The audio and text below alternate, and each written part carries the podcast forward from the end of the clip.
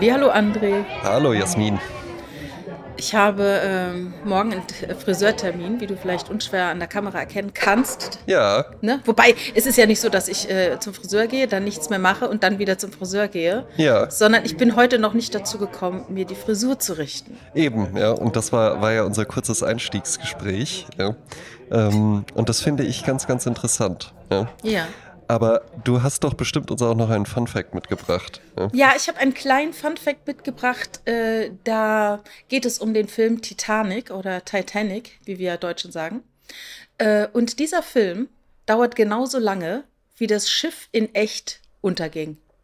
Ach, das ist schön. Sowas mag ich total gerne. Ja, also nicht, dass Schiffe sinken, sondern ja, äh, Schiffe versenken. Wenn man, wenn man einfach, weil an sich ja, man könnte ja jetzt sagen, naja, irgendwann ist halt alles auserzählt, aber sagen wir mal, in jedem Film hätte man ja, hat, hast du ja irgendwie locker beim Spielfilm würde ich sagen, 15 äh, Minuten hast du Spielraum, wo du sagen kannst, wenn man die jetzt rausnimmt, wenn man die reinnimmt. Das finde ich auch immer mal, wenn dann so, jetzt der Director's Cut mit äh, noch sieben Minuten weiterer äh, Szenen. wenn es das nur wäre, wenn es das nur wäre. Worauf dann Wert gelegt wird. 70 äh, Minuten weitere. Gibt's, gibt's, gibt's auch gerne mal, ja. Ähm, es gibt natürlich halt solche Sachen wie Blade Runner oder sowas, die halt enorm dazu gewonnen haben. Kennst du die Geschichte hinter Blade Runner? Äh, welche die Geschichte, die erzählt wird, oder die Geschichte über das Making von Blade Runner? Na, schauen wir mal, welche, welche es ist. Also, auf also jeden ich kenne keine der beiden. Die, die, die Kinofassung des Films Blade Runner, den ich im Übrigen fantastisch finde und fast genauso häufig schon gesehen habe wie Matrix oder Matrix. Ja. Ähm, die Kinofassung, da meinte dann das Studio damals zu Ridley Scott ist es, ne? Ja. Ja. Ähm, das, man versteht das so nicht. Man versteht nicht, was der Deckert, was der da irgendwie mit sich ausmacht. Da müssen wir noch so einen inneren Monolog irgendwie mit reinbringen. Der muss ja. seine Gedanken, muss der nochmal mitteilen. Der darf nicht einfach nur so äh, traurig durch die Straßen laufen, sondern das müssen wir irgendwie noch klar machen, worüber, warum der jetzt so traurig ist oder so. Und Ridley Scott halt eben alles versucht, das zu verhindern und dann irgendwann, nee, also wenn wir das nicht machen, dann wird der Film nicht veröffentlicht. Und dann hat er halt eben zu Harrison Ford gesagt, ey, pass mal auf, wir müssen das machen. Sprich bitte diesen inneren Monolog so emotionslos und gelangweilt wie nur irgendwie möglich ja. ein. Und der Film hat natürlich dann enorm dadurch gewonnen, dass der Ridley Scott dann irgendwann gesagt hat, so, jetzt bringe ich nochmal meine Variante raus. Gibt es ja auch äh, 15 Schnittfassungen oder sowas von. Es ist aber auch nicht so, als ob Regisseure, das, äh, das einsame Genie im Elfenbeinturm, immer alles besser weiß. Ja, ich meine, das heißt ja auch beim Schreiben, Kill Your Darlings. Und wenn du das Gefühl hast, du hast jetzt eine ganz tolle äh, Strecke äh, geschrieben oder eine ganz tolle Idee umgesetzt, manchmal ist man so verliebt in sein Baby, dass mhm. man äh, den, den, man ist betriebsblind sozusagen, ne? Ja, man hat dann schon so lange und so intensiv daran gearbeitet. Ne? Ich meine, die äh, weißt du besser noch als, als alle anderen, mit denen ich darüber reden könnte. Äh, ein Film, das geht ja wesentlich früher los, bevor auch nur das erste Mal eine Kamera angeschmissen wird. Ach, Gottes Willen, da, dann ist die Arbeit schon fast, fast beendet. Ja, fast beendet wäre dann nicht noch die Post-Production. Ja. Also eigentlich die wesentlich längeren Phasen vor sind Pre-Production vor einem Dreh ja. und Post-Production nach einem Dreh. Der Dreh an sich sind ja dann meistens auch nur ein paar Tage oder sowas. Vier, ja. ja oder vier bis acht Wochen oder äh, drei, vier Monate bei einem großen Hollywood-Film, ne? Eben, ne? aber die ganze Nachbearbeitung, das dauert dann halt eben alles so lange. Und ich glaube auch, dann kann es halt eben passieren, dass man dann irgendwann ja so ein bisschen betriebsblind halt eben wird. Ja, auf der einen Seite sitzt in der Postproduktion nicht nur die, das Team, das den Film schneidet, sondern auch die Produktion, die das Ganze finanziert, aber auch der Regisseur, der natürlich nicht loslassen kann und der genaue mhm. Ideen hatte und alles mitgefilmt hat. Und jetzt geht es halt darum, es ist der Kampf zwischen Produktion und Regisseur. Und wer gewinnt den Kampf? Und wenn der Regisseur keine guten Verträge hat, für ihn äh, gute Verträge, dass er ganz viel Mitspracherecht hat, dann ist er irgendwann raus und nach Jahren hat er vielleicht genug Kohle, greift, greift ein und schneidet es nochmal so, wie er es gerne hätte. Und nicht immer ist das ein Gewinn. Ne? Nicht immer, ja. Was mhm. ist dein liebstes Gewerk bei einem Film? Was meinst du mit Gewerk? Welcher Teil oder was? Ja, wir haben ja, du hast ja schon gerade gesagt, Regisseur, Kamera, äh, Produktion, Ton, Licht, Maske. Also direkt bei einem Dreh oh, oder was? Ja, ja, genau, ja. Mein liebstes Gewerk, also was ich ja mache, ist Regie und, und, und Interviews und sowas. Ne? Also das mhm. ist jetzt, was ich persönlich mache. Ich mag es gerne, wenn ich äh, Leute vor die Kamera bekomme und ich arbeite ja äh, mhm. auch mit Schauspielern und genau Darsteller, ja. Darstellern zusammen, aber ja und auch Schauspielern. Aber ähm, tatsächlich finde ich es interessant, was meine Herausforderung ist, Leute, die selten vor der Kamera stehen, mhm. so zu öffnen, dass sie äh, keine Hemmung mehr haben und dass sie frei sprechen können. Und dann mhm. kommen interessante Sachen bei rum, also auch so Interviewtechniken, die ich dann halt mir angeeignet habe über die Jahre äh, in einer journalistischen Arbeit. Das macht dann einfach Spaß und dann ist auch, und da musst du aber auch dafür sorgen, dass es am Set eine gute Stimmung gibt. Ja, Ne? Also ich erinnere mich äh, bei äh, einem Studio, bei dem wir öfters zusammenarbeiten, wenn wir kommen, freut er sich immer total, weil er sagte, bei ganz vielen anderen Produktionen herrscht Hektik, Aggression, mm. schlechte Stimmung, Druck, ja. Schreierei. Das findest du bei uns überhaupt nicht. Wir arbeiten da ganz anders. Ja, ich glaube, es ist halt eben auch, äh, also der Weg bis man sich als Filmproduktion etabliert hat, der ist ja relativ lang. Ne? Also ich glaube, es gibt sehr, sehr viele Menschen, die sich das irgendwie glamourös und toll vorstellen und ich mache jetzt Filme, ich bin jetzt Regisseur oder sonst was. Das Problem ist halt eben, meistens sind es dann eben nur die Regisseure, die so dieses Traumbild haben und jetzt ver verwirkliche ich, ich bin, ich bin Citizen Kane. ja, naja, ich mach das, mach das jetzt, ja. Äh, der Citizen Kane des Erklärfilms oder sowas, ja. Äh, Orson Welles, um genau zu sein.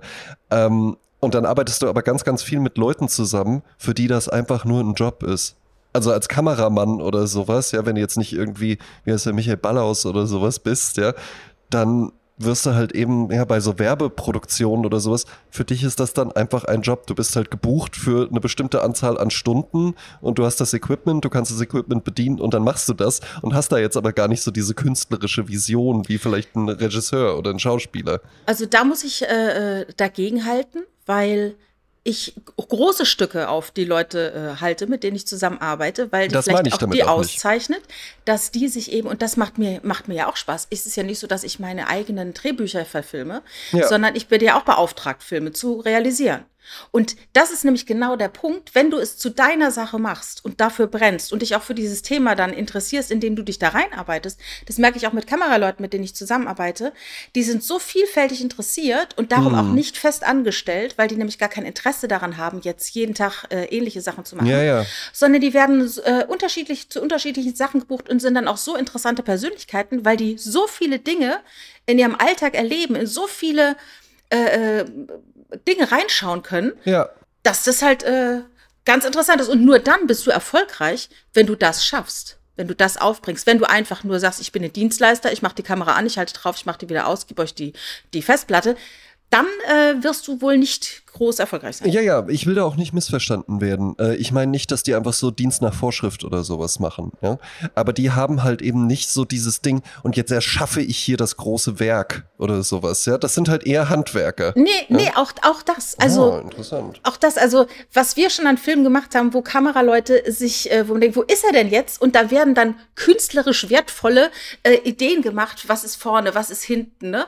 Wie setze ich dieses äh, in, das, äh, das hat teilweise brauchst du eine halbe Stunde bis dreiviertel Stunde, mhm. bis der Winkel richtig sitzt. Wenn man denkt, oh, das mache ich dann so, oder es werden Utensilien gesucht, wie kann man irgendwas durchs Bild fahren lassen und so. Also das ist, äh, da sind der Fantasie keine Grenzen gesetzt. Tüftler auch. Ja, ja aber auch dieses äh, Kadrierung und ne, und die haben das ja auch studiert. Also äh, das ist ja nicht eben mal so, äh, ich schaffe mir die Technik drauf. Also einer der interessantesten Leute, die ich bei meinen, äh, du hast ja wesentlich mehr Dreherfahrung auch als ich, aber einer der interessantesten, den ich kennengelernt habe, und da kann man den Namen ruhig sagen, ist der Detlef Schmelzenbach. Das ist ein Toningenieur, mit dem ich ganz, ganz viel zusammengearbeitet habe. Der weiß auch, dass ich ihn sehr, sehr schätze. Und auf den trifft auch das zu, was du eben gesagt hast, weil der ja als ein sehr, sehr guter Tonmann, ne, der Ton abnehmen kann, und damit bist du ja genauso gefragt wie als Schlagzeuger. Wenn du halt eben einfach sagst, ja, weil der kann, der kann ja halt eben von einer Reportage für die Öffentlich-Rechtlichen über den Werbedreh bis zu äh, wirklich einer Spielfilmproduktion der kann ja der wird ja überall gebraucht und deswegen ist er auch überall mit dabei. Das Problem an Tonmännern ist, dass die ganz hart gesucht werden. Ja. Es ist so, dass dein Tagessatz nicht sonderlich hoch ist als Tonmann. Nee, das stimmt. Ja. Und daher verpflichten die sich oft für lange Produktionen. ja. Dann gehen die halt, äh, und wenn es ist, zu Temptation Island nach Thailand. Klar. Und nehmen dort den Ton ab. Ja, da oder das bei ja eine irgendeiner Filmproduktion. Herausforderung ist. Ja, ne? ja. Und oder bei irgendeiner Filmproduktion, wo dann irgendwie, keine Ahnung, äh, äh, die Steif-Geschichte äh, Geschichte erzählt wird von den Steiftieren. Ja. Ähm, Riesen äh, Nummern. Aber wenn du mal sagst, ich brauche dich mal eben in zwei Wochen für einen Dreh, Mhm. dann wird's schwierig. Also da ist äh, äh, wirklich äh, Not am Mann, muss ich sagen. Und die, dann können die auch wieder höhere Tagessätze verlangen, ja, ja, klar. weil, ja. äh, weil sie rar gesät sind. Ja, ja, also ist beim Detlef ähnlich und äh, eine der coolsten Sachen, die ich da mitbekommen habe von dem, äh, da haben wir auch so Interviews und sowas halt eben gedreht, on location. Und dann sagte der irgendwann, so, jetzt bitte alle mal leise sein am Set. Ich sag Bescheid, wenn ihr wieder reden könnt. Und dann stand der mitten im Raum, da haben wir in so einer Baustelle gedreht, mit so einem Stabmikrofon und den Kopfhörern und hatte die Augen geschlossen. Und dann nahm der einfach noch so ein bisschen Atmosphäre auf, was man dann halt eben drunter legen kann, wenn, äh, ne, weil das, das Interview wird ja dann wirklich mit einem Mikrofon direkt an der Person oder wird so geangelt oder sowas, ja. Das heißt, du bist halt sehr, sehr dicht dran und hast ja gar keine Umgebungsgeräusche oder sowas. Aber ein bisschen Umgebungsgeräusch will man ja halt eben auch haben, sonst sitzt, sonst ist das Bild, eine Person sitzt in einer Baustelle und der Ton ist, eine Person ist in einer schallisolierten Kammer oder sowas, ja. Ja, Das fand ich ist super halt, cool. Ja. Ja, aber das, das gehört halt einfach auch zum Handwerk dazu. Das ist Ja, halt ja. die Profession. Ne? Das Ist ist, halt, halt nicht, eben nicht dieses Ding. Es ist ein Werkstudent, der mal eben eine geile Kamera zu Weihnachten äh, sich äh, hat schenken lassen, sondern wirklich jemand, der das äh, studiert und, und äh, sich so, ja, drauf geschafft hat. Ne? Ja, exakt, exakt. Ja. Naja, kleiner Filmtalk ja, von uns Ja. beiden. Ne? Wer, wer sich auch etwas der Frühstücksfernsehen-Überleitung, wer sich auch was drauf schaffen muss, was man nicht einfach so machen kann, ist zum Beispiel Haare schneiden. Eben, darum ja auch lange, lange Jahre der Slogan, was Friseure können, können nur Friseure. Ja, Ja, oder auch wieder Schreiner kann es keiner. Ne? Also Ja, das ist ja immer, noch besser. Wenn es gereimt ist, finde ich es noch besser. Äh, nicht jeder, der eine Säge hat, kann gut äh, sägen. Ne? Ja, das sage ich, das sage ich auch immer, wenn es irgendwie heißt, ja, aber in den iPhones, da sind noch so gute Kameras drin. Dann sage ich denen auch, ja gut, wenn ich dir jetzt hier irgendwie einen Behandlungsstuhl von einem Zahnarzt hinstelle, mit dem ganzen Equipment, was der Zahnarzt auch benutzt, soll ich dann einfach mal die Wurzelbehandlung machen? Genau. Ja, und dann habe ich ja äh, als Jugendliche, mein zweiter Traumberuf wäre ja gewesen Friseurin. Es hätte, das würde auch total zu dir passen. Ja? Ne? Ja, Ja, äh, weil ich so Fall. gerne auch so rede, viel, ne? Ja, ja, ja, ganz genau. Die ne? armen Leute, ja, alle Jas- zugequatscht. Jasmin, ja, ne? Ich glaube, ich glaube sogar meine allererste Friseurin hieß Klein mit Nachnamen. Siehst du? Ja, Frau Klein. Ja. Ja. Marlies Klein oder sowas. ne? Das Lustige ist ja bei Friseuren, das habe ich nämlich auch, diesen Effekt, wenn du beim Friseur sitzt, ne? Ja. Und die Friseurin quatscht zu viel. Mhm. Dann krieg ich ja dann auch wieder zu viel, ne? Also das muss ja genau die richtige Dosis sein des Smalltalks. Ja. Wenn es zu viel ist und ich, du weißt, oh Gott, ich habe jetzt mir noch die Haare gefärbt, ich sitze hier noch eine Stunde Und die ich komm, und die redet. redet und ich komme nicht weg. Das ist echt grauenvoll. Schon mal einen männlichen Friseur gehabt? Ja, klar, natürlich. Also machst du keine Unterschiede? Weil ich kenne tatsächlich Leute, die wirklich sagen, ich würde niemals zu einer Frau gehen. Lass ich nur Hä? Männer dran. Ja, ja. Also Männer So. kenne ich halt eben, die sagen, nee, ich lass mir nur von Männern die Haare schneiden. Für, also ich habe keinerlei Präferenzen. Weder bei Ärzten noch bei Friseuren oder äh, jemand, der mir die Fingernägel macht. Da ist es mir wirklich Latte. Hauptsache, das, äh, die Person kann es gut. Ähm, aber es ist, war halt so, dass lange Zeit gegenüber von unserem Büro war ein Friseursalon. Und irgendwann bin ich halt da dann immer hin. Nur bin ich da auch nicht sklavisch an jemanden gebunden, wobei ich jetzt gerade bei einer Friseurin bin, äh, da bin ich äh, äh, mit ihr mitgegangen, sozusagen, in ihren anderen äh, Salon. Naja, muss also. Kundenstamm mit umgezogen. Nee, aber einfach ich, weil ich äh, äh, da so zufrieden war. Ja, Ne? das ist ja halt eben auch viel wert. Also ich mache ja erst seit ein paar Monaten wieder die Erfahrung, wie es ist, zu einem professionellen Friseur zu gehen. Mhm. Äh, vorher hat mir ja mein Mitbewohner, der aber auch ehrlich gesagt genauso gut Haare schneiden kann wie der, wie der Friseur Das jetzt, behaupte ich aber auch von mir und ich glaube nicht, dass es die Wahrheit ist. dass du genauso gut Haare schneiden kannst. Ja, wie ein Friseur.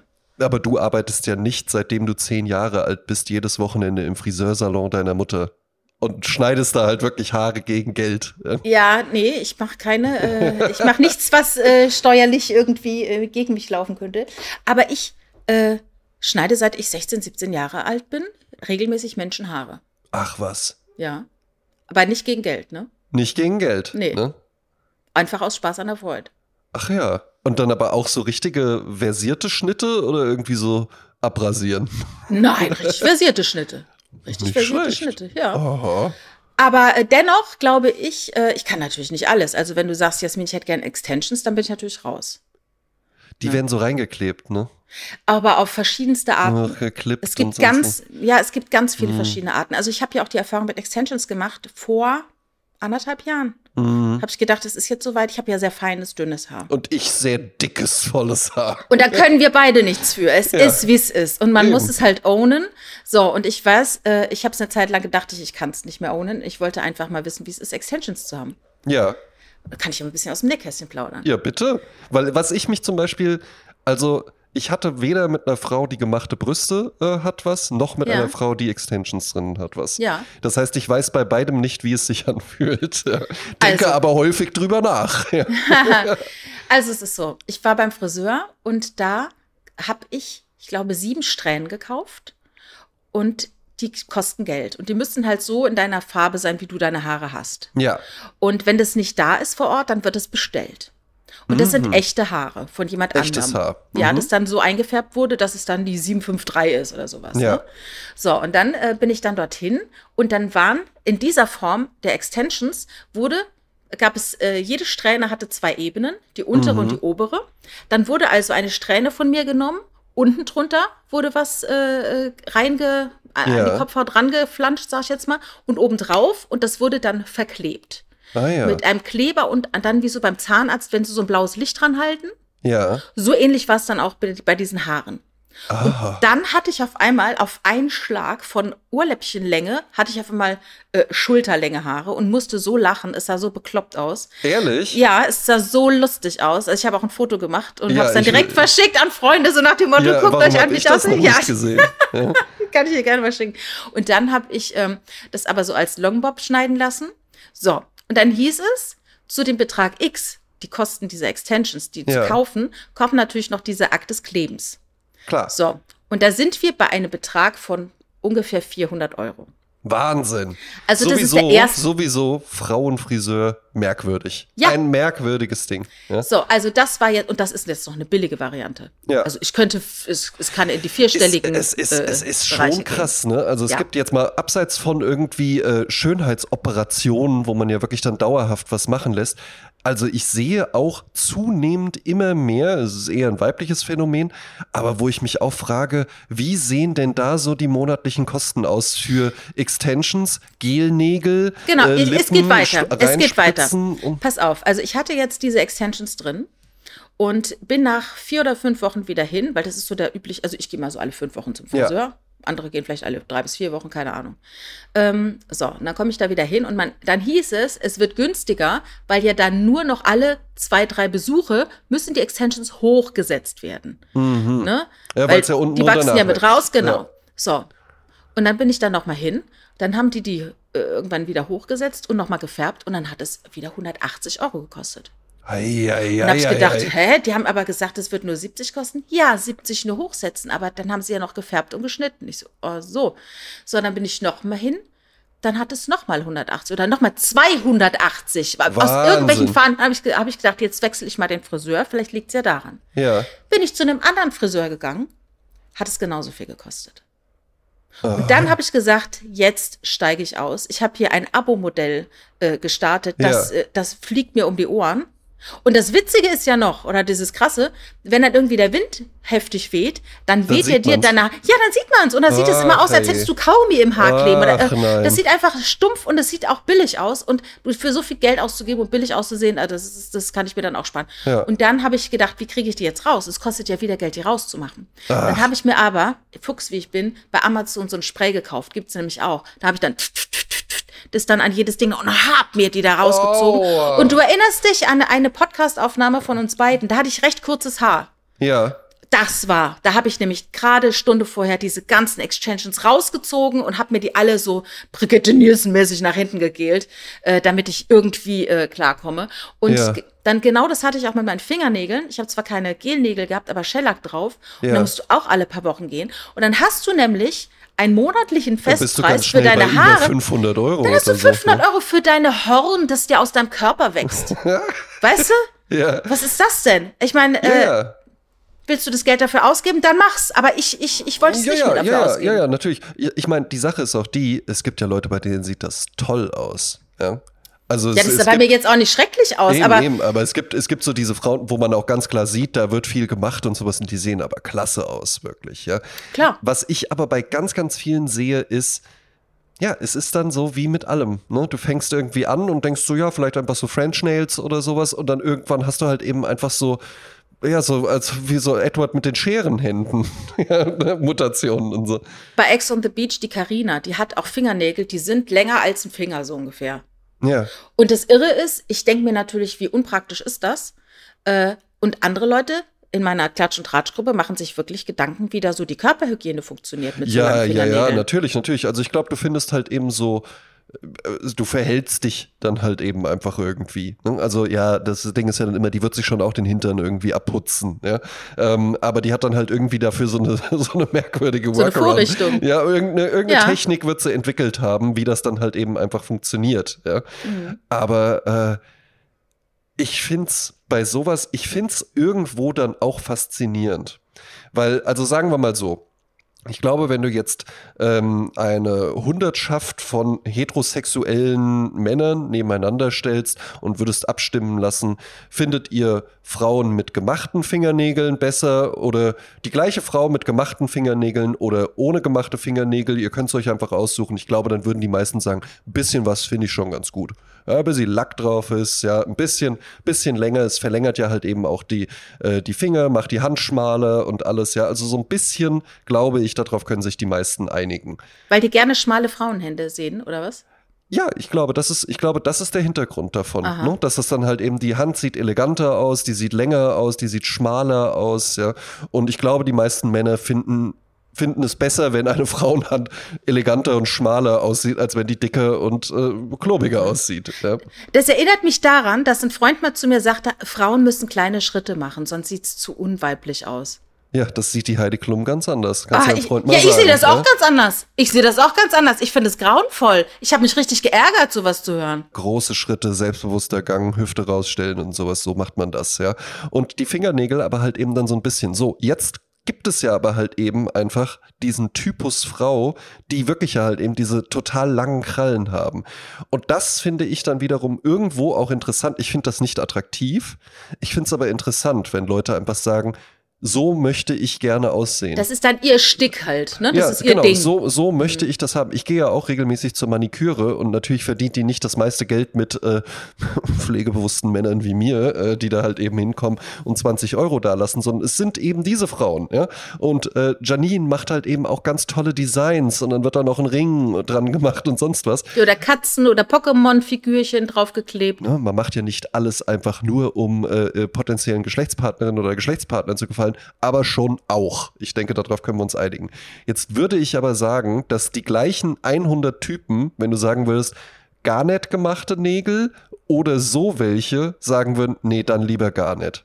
Ich glaube, dass der, dass der Markt für, das finde ich attraktiv, wenn die so aussehen wie bei, äh, was du gerade erzählt hast, äh, Temptation Island oder so, ja. Ich glaube, dass der Markt dafür sehr, sehr klein ist. Genauso wie für so Riesenbrüste.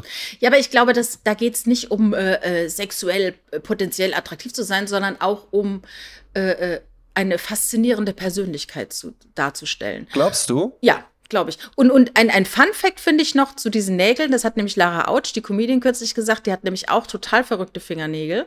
Äh, da waren auch irgendwie elf Katzen und drei Pokémon drauf. Die ist ja auch Visagistin, ne? Die ist Visagistin, aber zu Nägeln äh, machen geht sie zu jemand anderem, hat es auch kürzlich in der Story verlinkt. Ja, mit Nägel sind ja auch nicht das Gesicht, ne? Ja, ja, und dann hat sie dann, äh, oh, das könnte sie theoretisch ja drauf haben, ne? aber Visagist ist natürlich die Visage. Mhm. Und dann hat, ähm, hat sie nämlich erzählt äh, auf der Bühne, dass sie auf einer polnischen Hochzeit war. Oh. Und als die polnischen Frauen total abgefahren sind auf ihre Nägel, dann war ihr klar, oh, ist zu viel.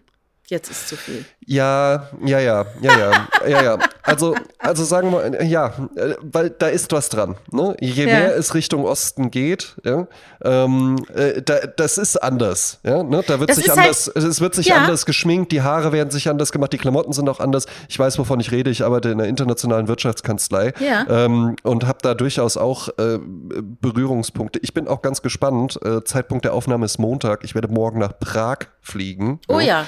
Und Und, äh, oh, dann auch berichte ganz, mal. Und bin Ja. auch ganz gespannt, äh, äh, wa- was man da so sieht. Es ist ja nicht unattraktiv. Ne? Ähm, äh, es gibt dann natürlich halt auch da wieder welche, die übertreiben. Ich glaube aber auch, äh, die meisten finden es eigentlich besser. Ja?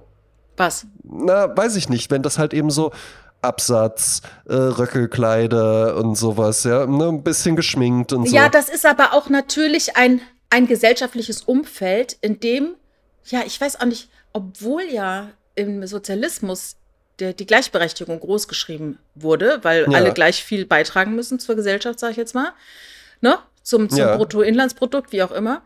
Dennoch gibt es dann doch ein sehr traditionelles äh, Mann- und Frau-Verständnis. Auch Frauen im Management, roter Lippenstift, ne? hohe Schuhe, äh, äh, Bleistiftrock. Ja, wobei, was, was halt eben da einfach auch das Besondere ist, ist, eine internationale Top-Juristin kann halt genauso aussehen. Und die wird auch genauso anerkannt. Also das ist, das ist ja so ein bisschen so eine, so eine deutsche Eigenart auch. Ähm, dass, wenn, wenn da jetzt irgendwie jemand bei den Tagesthemen oder sowas interviewt wird und der ist irgendwie für eine Kulturstiftung oder sowas tätig und die würde dann da in einem Chanel-Kostüm sitzen, dann würden die halt alle Sturm laufen. Die muss dann halt eben irgendwie aussehen, als ob sie gerade sich die Extensions rausgerissen hat und äh, irgendwie. Bitte? Ne, ne, Was willst du denn jetzt andeuten? und Redest dich um Kopf und Kragen, André. na, aber du weißt, was ich meine. Ne? Da, äh, Ja. in, in Deutschland, und das ist wirklich, glaube ich, ein deutsches Phänomen, das hast du in Frankreich nicht und in Spanien auch nicht. Ja? Ähm, und in Italien auch nicht. Dass man irgendwie sagt, Kompetenz kann nicht einhergehen mit, ich gebe mir Mühe mit mir selbst. Ja, aber äh, ich habe nämlich genau gerade überlegt, warum ist das so? Ich glaube nämlich nicht, dass es irgendwas vielleicht super unterschwellig mit Sexualität zu tun hat. Ich glaube eher, es hat damit zu tun, nach außen hin zu demonstrieren, ich habe mein Leben im Griff. Ich habe alles im Griff. Ich kümmere mich auch um mich selbst. Ich kümmere mich nicht nur um die Wissenschaft und um Finanzen und sowas, sondern ich, ne, so, ich, ich habe alles. Ja. Ich mache morgens meinen Sport, ich ernähre mich gesund, ich äh, ne, habe volles Haar, ich, äh, ne, also sowas irgendwie. Also in deutschen Universitäten zum Beispiel wirst du selten Frauen finden, die so extrem äh, äh, mit High Heels und Bleistiftrock und so weiter. Ja, rumlaufen. eben, ne? Und damit ist ja jetzt nicht gemeint 20 Zentimeter Louboutins oder sowas, ne? Es gibt ja noch was zwischen irgendwelchen äh, äh, äh, Prostituiertenstiefeln, ja? Und äh, ja, ich habe halt praktische Hoka-Schuhe oder sowas. Was sind denn Prostituiertenstiefel? Na, welche, die halt wirklich, du weißt doch jetzt, jetzt stell dich doch nicht blöd, ja. Die von Pretty Woman, meinst so du da? So Bettschuhe halt eben einfach. Bettschuhe. Ja, gibt's auch. Ja. Ach ja, ich, ich, bei Bettschuhen fallen mir immer diese Schafwolldinger ein, Ja. die man im so Bett äh, trägt. So, ab einem gewissen Alter.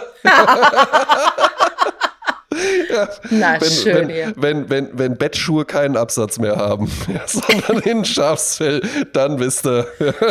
Ja. Aber ich finde es eigentlich gut. Und ich finde es auch äh, äh, schade, wenn das so nicht gesehen wird, wenn man, ist ja bei Männern auch nicht anders im Übrigen, ja.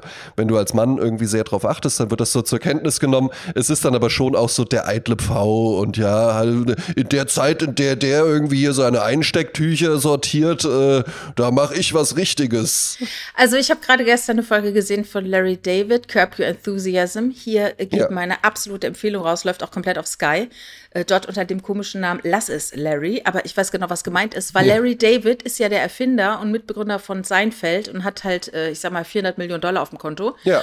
Und äh, hat eine St äh, Serie entwickelt, schon vor, weiß ich, die elfte Staffel ist es jetzt schon 15 Jahre her. Mhm. So ein bisschen, wo Pastewka sich äh, da einige dran Ja, bedient nicht nur ein bisschen, glaube ich. Ne? Also das ist so nach dem Motto, äh, wir, wir leben mit Larry David seinen äh, lustigen Alltag in Los Eben. Angeles als Millionär und er muss halt kein Blatt vor den Mund nehmen und äh, seine ganzen Marotten kann er halt durchziehen. Und da ist halt eine Folge, da ist er beim Chiropraktiker, der ihm empfohlen wird und er wundert sich schon, dass niemand im Wartezimmer sitzt. Und geht dann rein in, die Behand in den Behandlungsraum und der ist auch wunderbar und macht es äh, ganz toll mit ihm. Und dann äh, sagt er, ich gebe Ihnen eine Faszienrolle mit.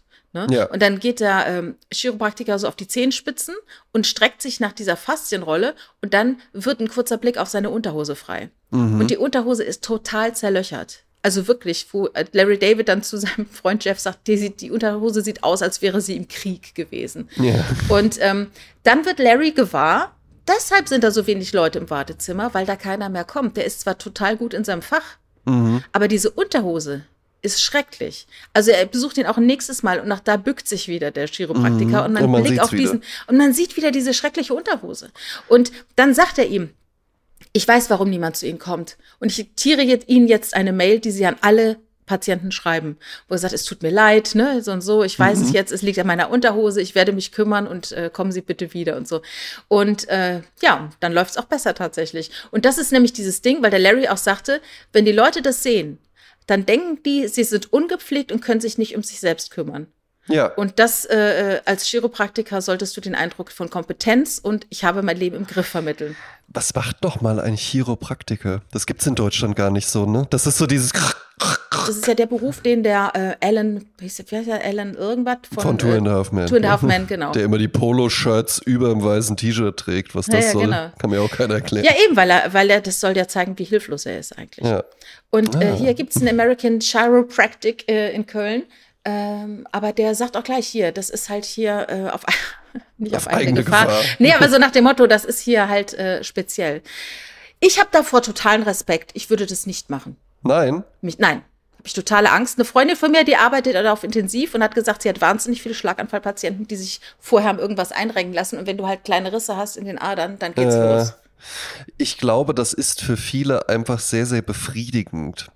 Weil das sowas, weil, ne, das ist, ähm, Effektmedizin, weißt du? Weil wenn es knackt. Ja, es passiert halt was, du hörst was, ja. du spürst irgendwie so einen Widerstand und du hast halt eben so dieses, es ist ja auch, wenn man sich so den Musikantenknochen, ne, wo du ja mal oh. aufgeklärt hast, auch warum ja. der so heißt, ja, ja. Ne?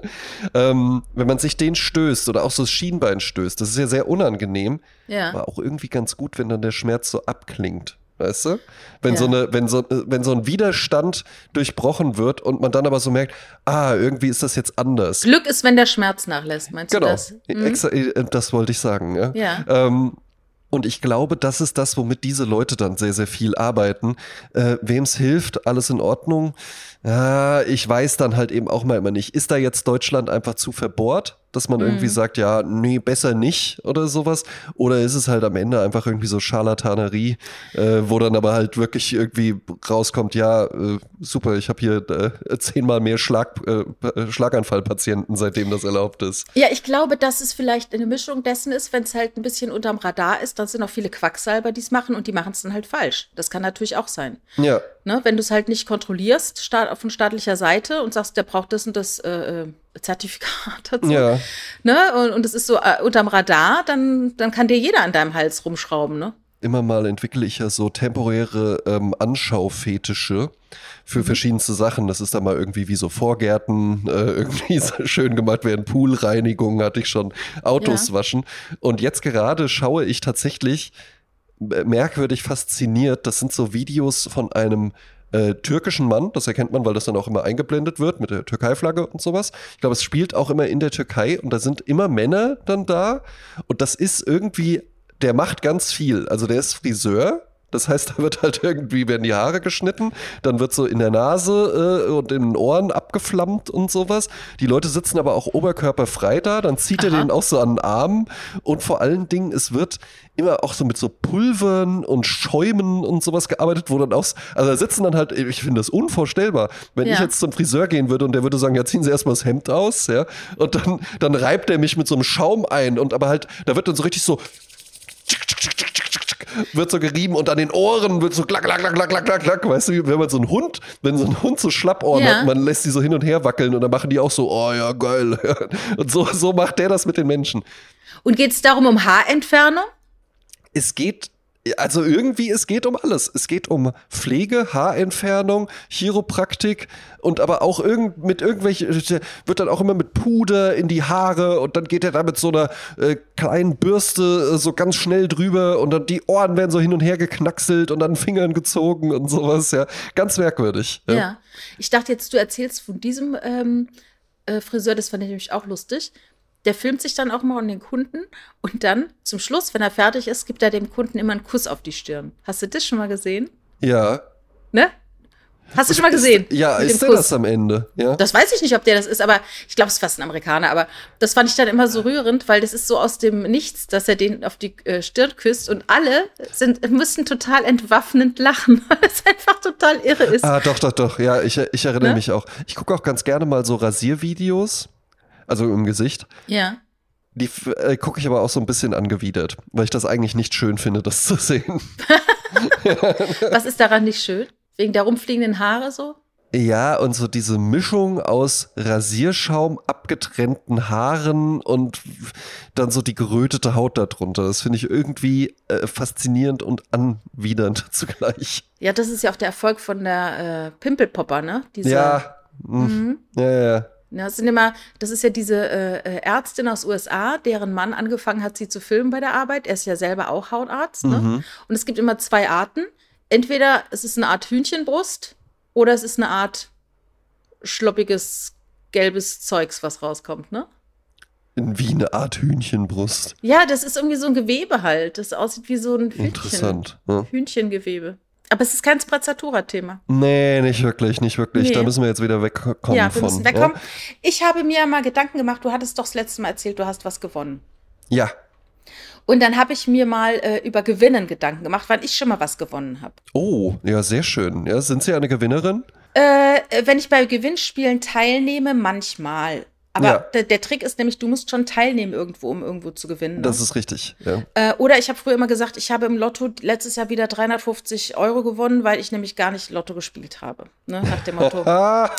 das, äh, ja, aber mittlerweile spiele ich Lotto immer mal wieder. Hab da so eine App. Ne? Ich möchte auch keine. Oh, was ist, was ist der Kick daran? Ja, dass man irgendwann mal eine Million auf dem Konto hat. Aber die App finde ich noch interessanter dann irgendwie, weil für meinen Großvater väterlicherseits, von dem ich dieses tolle volle Haar geerbt habe, ja, für den war das gesetzt Mittwochs ja. Lotto und dann ist er auch immer Fall. in den Laden gegangen und ich glaube, es ging auch gar nicht nur jetzt darum, vielleicht gewinnt man was und so, sondern es war auch so dieses Mittwochs mache ich das und dann gehe ich da hin und dann fülle ich das da aus und dann ja. sitze ich da und dann zünde ich mir eine Zigarre an und dann gucke ich das und äh kreuze das dann an.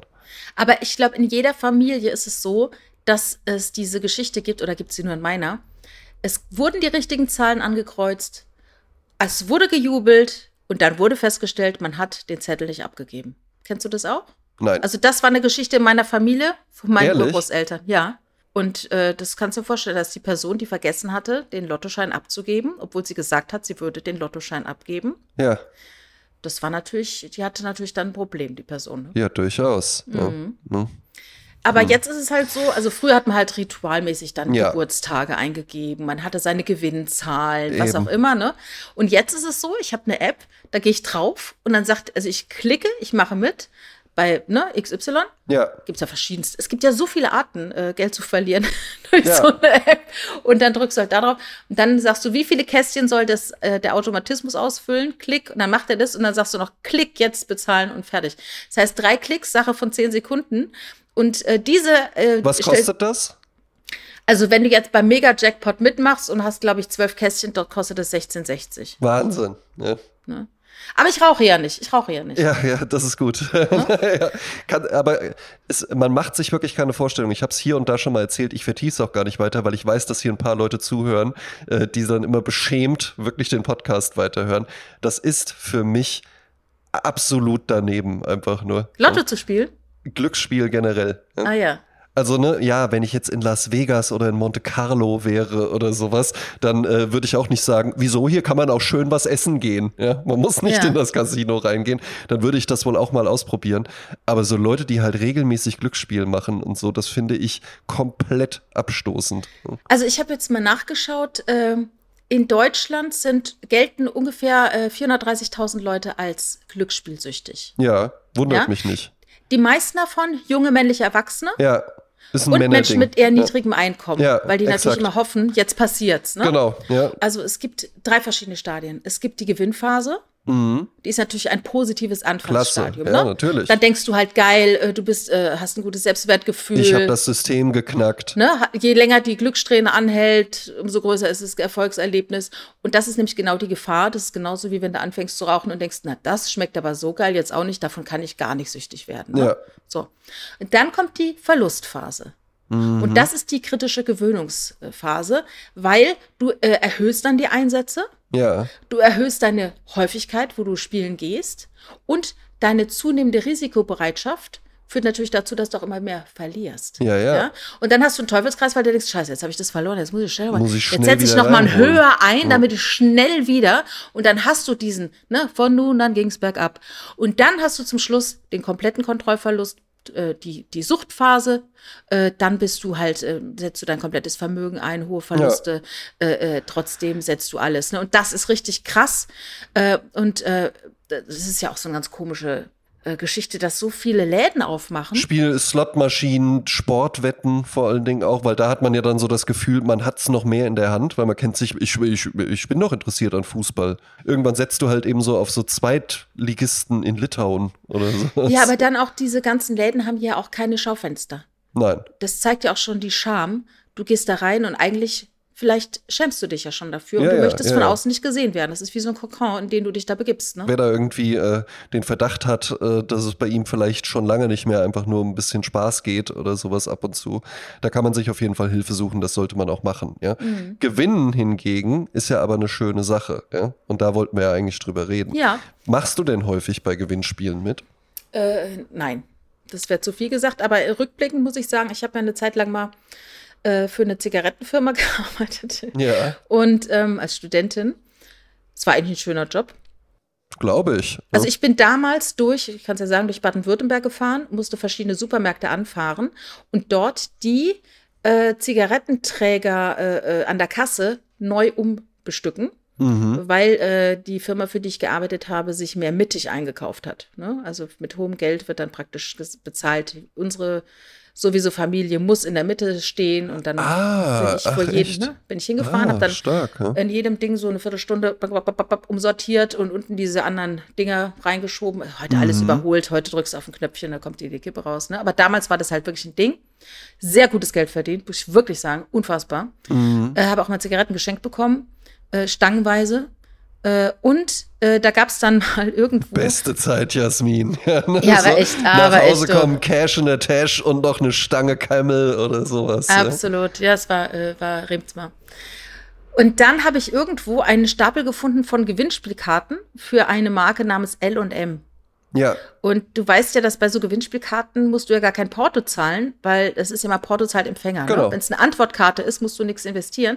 Und dann habe ich wirklich ich weiß gar nicht wie viel, vielleicht 100 Karten ausgefüllt. Auf Ach, alle was? möglichen Freunde. Ja. Auf alle möglichen Freunde, auf mich und auf den ganzen Freundeskreis und habe das aber wieder vergessen. Aha. Und wenige Wochen später war Silvester. Und auf der Party rauchten dann zwei Freunde von mir unabhängig voneinander L und M. Und ich ja. habe mich total gewundert und dann unterhielten die sich miteinander. Von wegen, ach Gott, du rauchst auch L und M, weil das ist eigentlich keine gewöhnliche Marke. Nee, ne? nee. Und dann stellte sich heraus, dass beide jeweils eine Stange zugeschickt bekommen hatten und konnten es sich nicht erklären, warum, warum an sie diese Stange verschickt Auch wurde. Geil, ne? Unvorstellbar, unvorstellbar, dass jetzt heute jemand eine Stange Zigaretten verlosen würde. Ja, ja. Rauchen ja, ist ja komplett entfernt. Ja, ja, ja. Ja. Das, das fand ich halt lustig. Also offensichtlich hatte eine der 100 oder zwei der 100 Karten haben dann gegriffen. Und einmal hat meine Schwiegermutter teilgenommen. Die hat, glaube ich, viele so Kreuzworträtsel und sowas gemacht. Und da hat die eine Waschmaschine gewonnen, die sie uns vermacht hat. Und unsere ist gerade kaputt gegangen. Also das war wirklich so ein Weg des Schicksals. Ja, das und das ist mal ein Geschenk. Das ist ein Gewinn. Äh, ein Gewinn, ja. Ne? Also eine Waschmaschine, äh, äh, das war ja auch, das finde ich immer interessant, wenn man irgendwie mal guckt, äh, um welche Gewinne es heutzutage und sowas geht. Ich weiß noch so Glücksrad oder sowas. Da war dann so der Hauptpreis, dass du dann halt irgendwie, da ging das so auf und dann standen da so mehrere Produkte und dann konntest du, glaube ich, irgendwie im Wert von was, 500 Mark, 1000 Mark oder sowas. Und wenn du dann die Waschmaschine genommen hast, war irgendwie schon zwei Drittel waren dann schon weg und dann nimmst du halt noch einen Handstaubsauger und das Zeitschriftenabo und das ist dann ihr Gewinn oder so. Ja, ja, ja. ja. Ja, das ist aber heute teilweise, es gibt ja Dinge, die so teuer geworden sind, dass man äh, staunt, aber auch Dinge, die so günstig geworden sind, dass man staunt. Das ist korrekt. Also ja. ich glaube, es gibt Waschmaschinen mittlerweile schon für 200, 300 Euro. Ne? Ich meine, wie nachhaltig die sind und wie gut die sind im Energieverbrauch, das ist jetzt eine andere Geschichte, aber bin ich ja doch mal wieder äh, überrascht. Also ich bin sehr zufrieden mit unserer von Bosch. Ja. ja.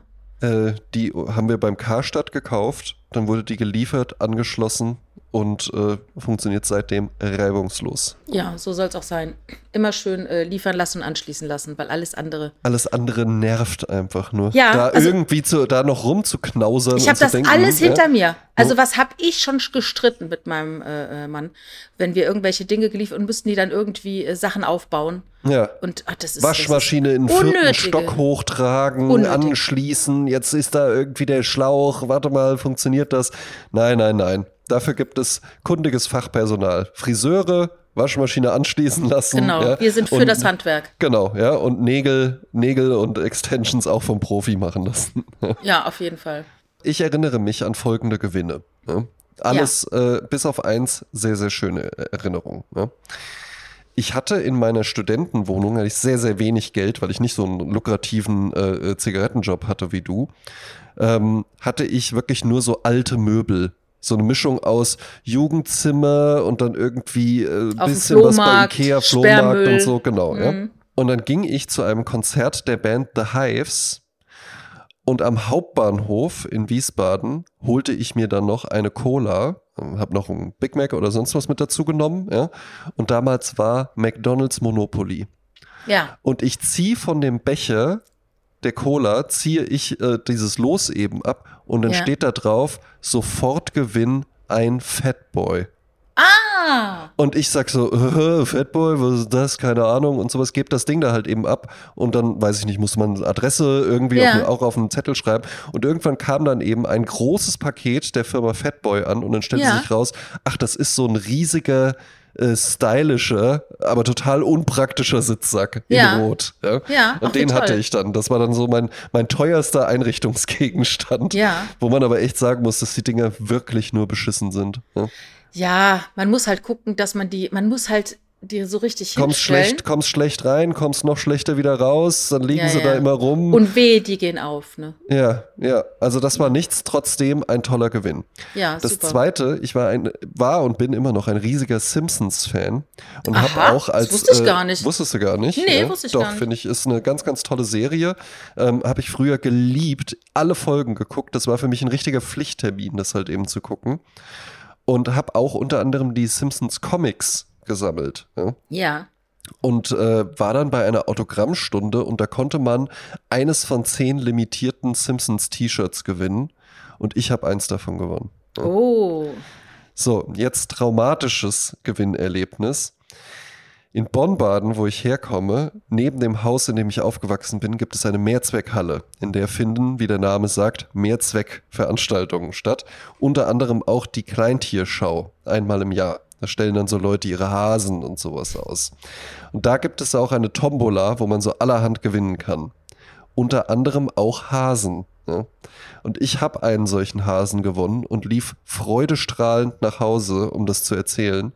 Da hat mein Vater gesagt, das gibt's nicht. Wenn du den hierher bringst, schlage ich den tot. Ui, Dann ui, habe ui, ich den ui, auch ui. nicht mitgebracht. Ja. Oh nein. Und Das was sind- ist dann mit dem Hasen passiert? Ich habe dann einfach gesagt, ich nehme den nicht. Ja. Ah, Und dann habe ich irgendwas anderes bekommen. Ach Wahnsinn. Meinst du, heute werden noch Hasen verlost? Ich glaube, es gibt heute keine Zigaretten mehr zu gewinnen und Ja. ich glaube auch Hasen werden nicht mehr verlost. Wobei in Bonn-Baden, ich würde es denen zutrauen, dass da einfach immer noch die Welt in Ordnung ist und Ja. kleine Jungs und Mädchen immer noch hier und da mal so einen Hasen gewinnen können. Ja. Äh, Gerade wo du die Simpsons erwähnst, möchte ich auch noch einen Serientipp loswerden. Und zwar die äh, Bestseller-Autorin, Krimi-Autorin Melanie Rabe, die im Sommer, beim Sommer-Special bei uns war. Ja. Die hat ja ganz viele Bestseller geschrieben mittlerweile. Einer davon ist Der Schatten. Und der wurde vom ZDF verfilmt und ist jetzt als Serie in der Mediathek zu finden. Der Schatten. Also schaut euch den mal an. Es spielt in Wien. Eine junge Journalistin arbeitet, startet in Wien bei einer Redaktion und bekommt von einer obdachlosen Frau zugezischt, du wirst am so und so vielten den sowieso töten Aha.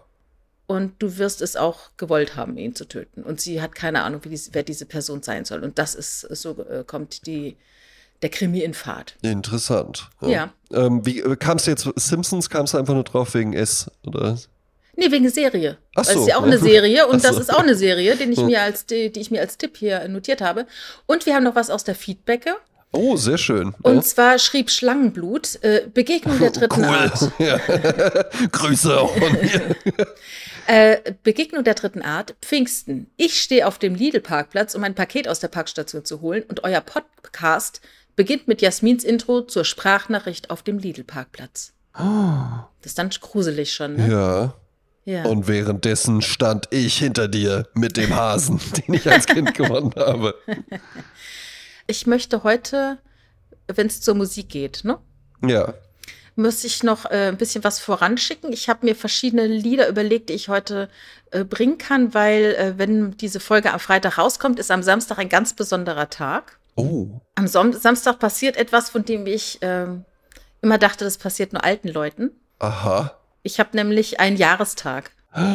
Und zwar acht Jahre äh, Lammfell-Hausschuhe im Bett, oder was? Nein, nein, ich habe gar keine Lammfellschuhe im Bett. Ich trage auch keine Socken im Bett. Sehr Ähm, gut. Ich, ich bin seit, äh, es ist kein rundes Jahr, aber ich bin über ein besonderes Jahr mit Richard verheiratet. Oh. Mhm. Ah, was gibt's denn da? Hm, hm, hm, wahrscheinlich 25 oder so. Ja?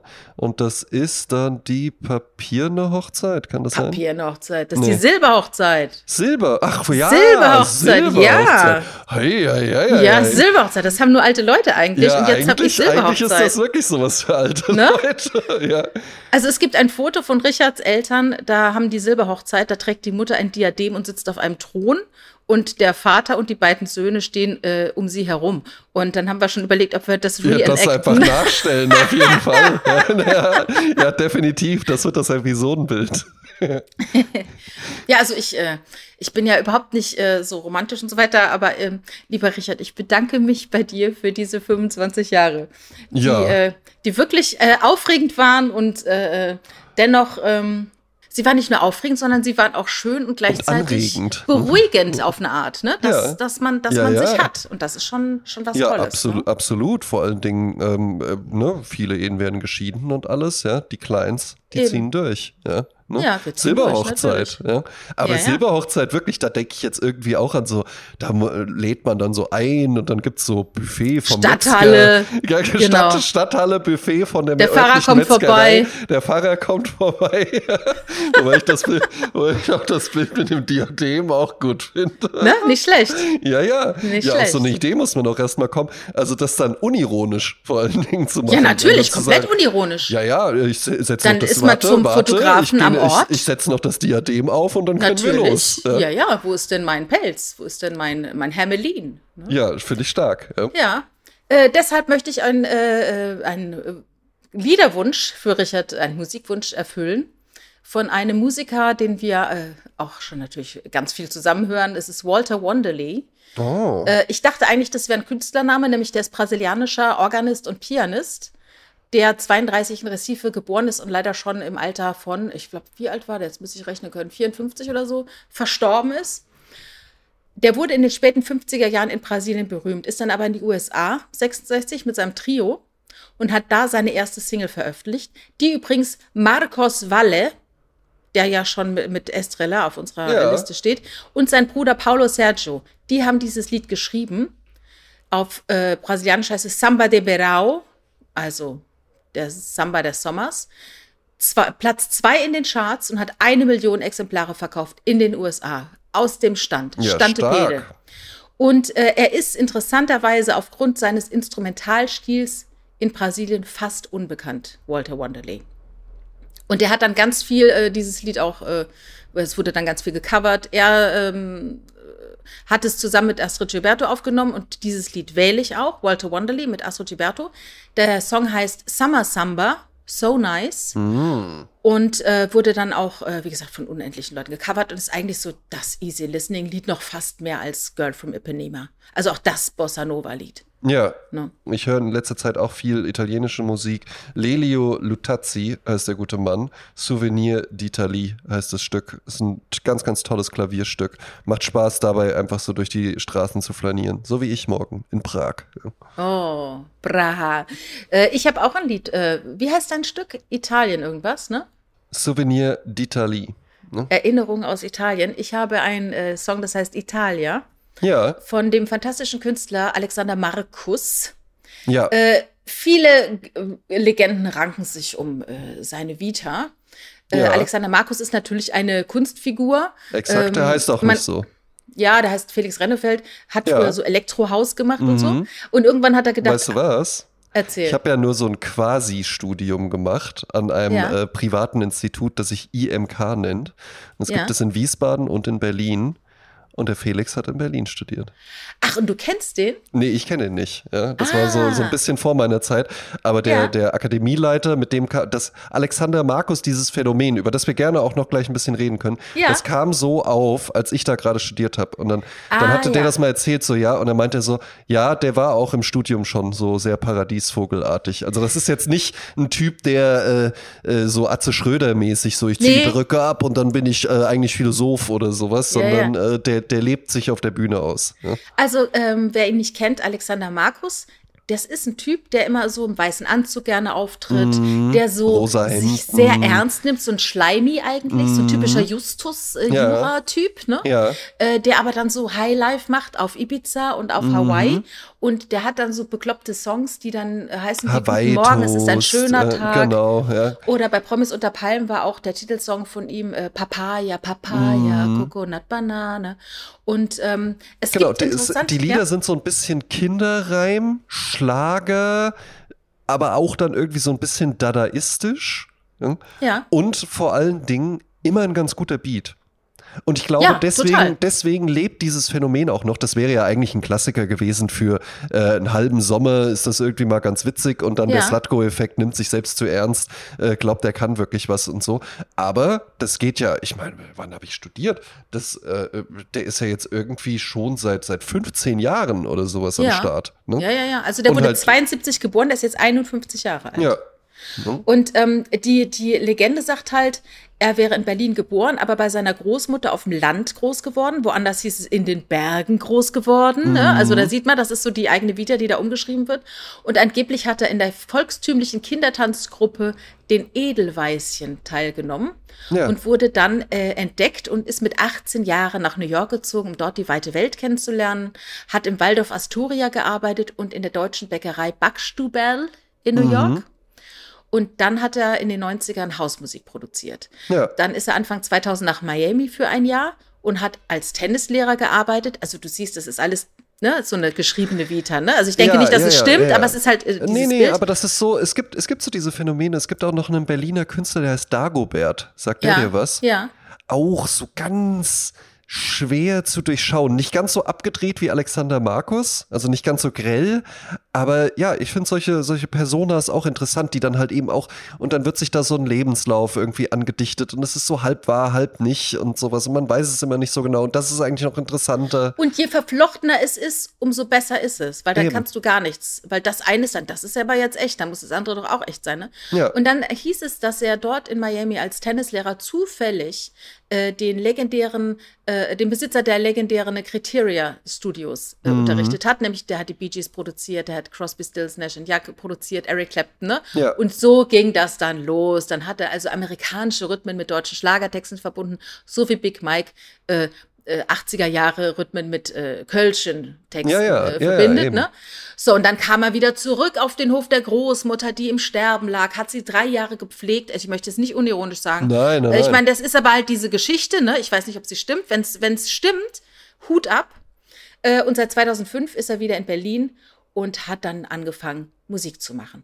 Und äh, er hat jetzt gerade einen neuen Song rausgebracht, der heißt Italia. Und er hat nichts verlernt. Corona konnte ihm nichts anhaben. Es ist ein fantastisches Video. Auch wirklich aufwendig produziert, muss ich sagen.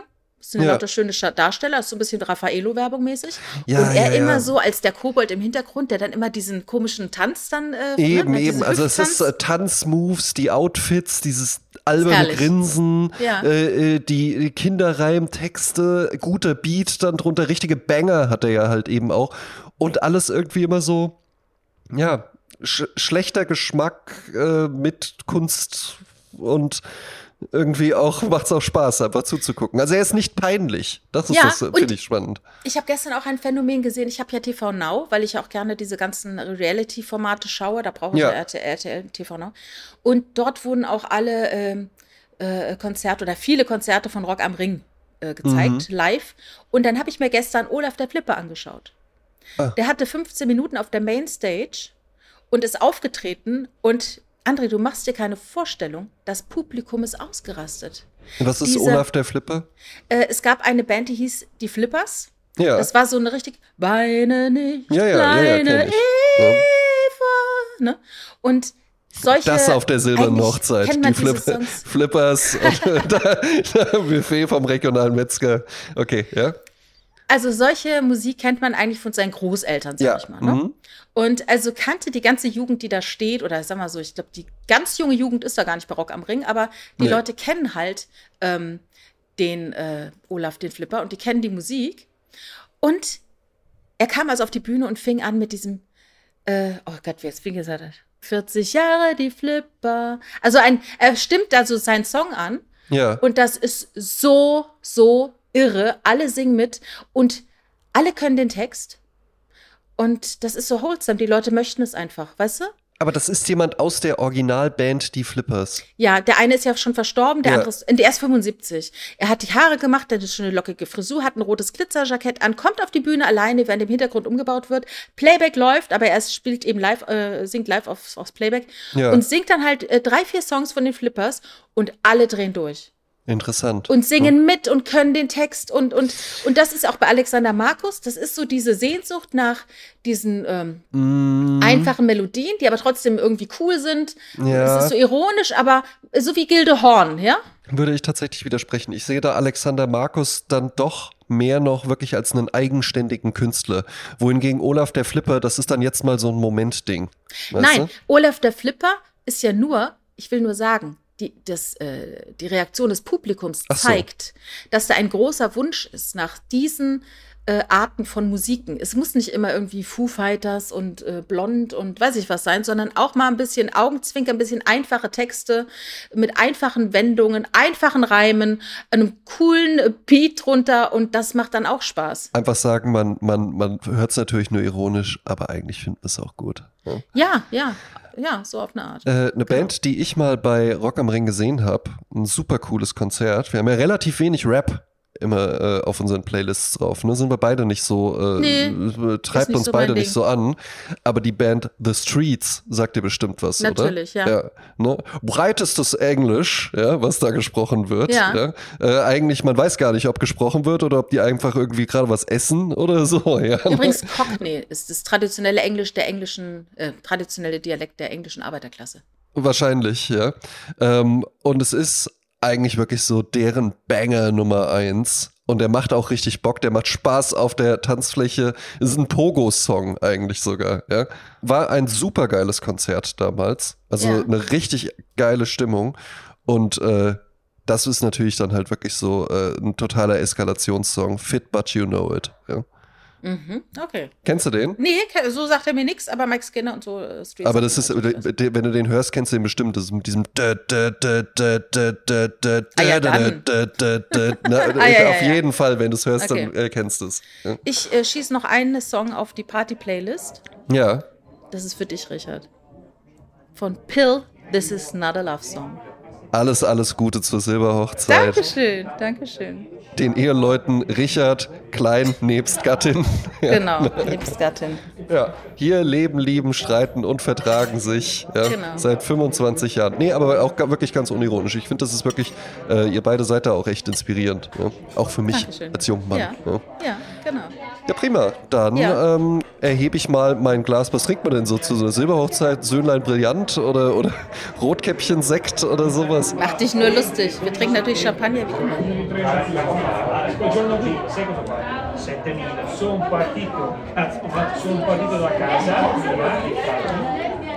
Sono andato all'ospedale, sono salito a Carbonera, sono andato al passo del Po,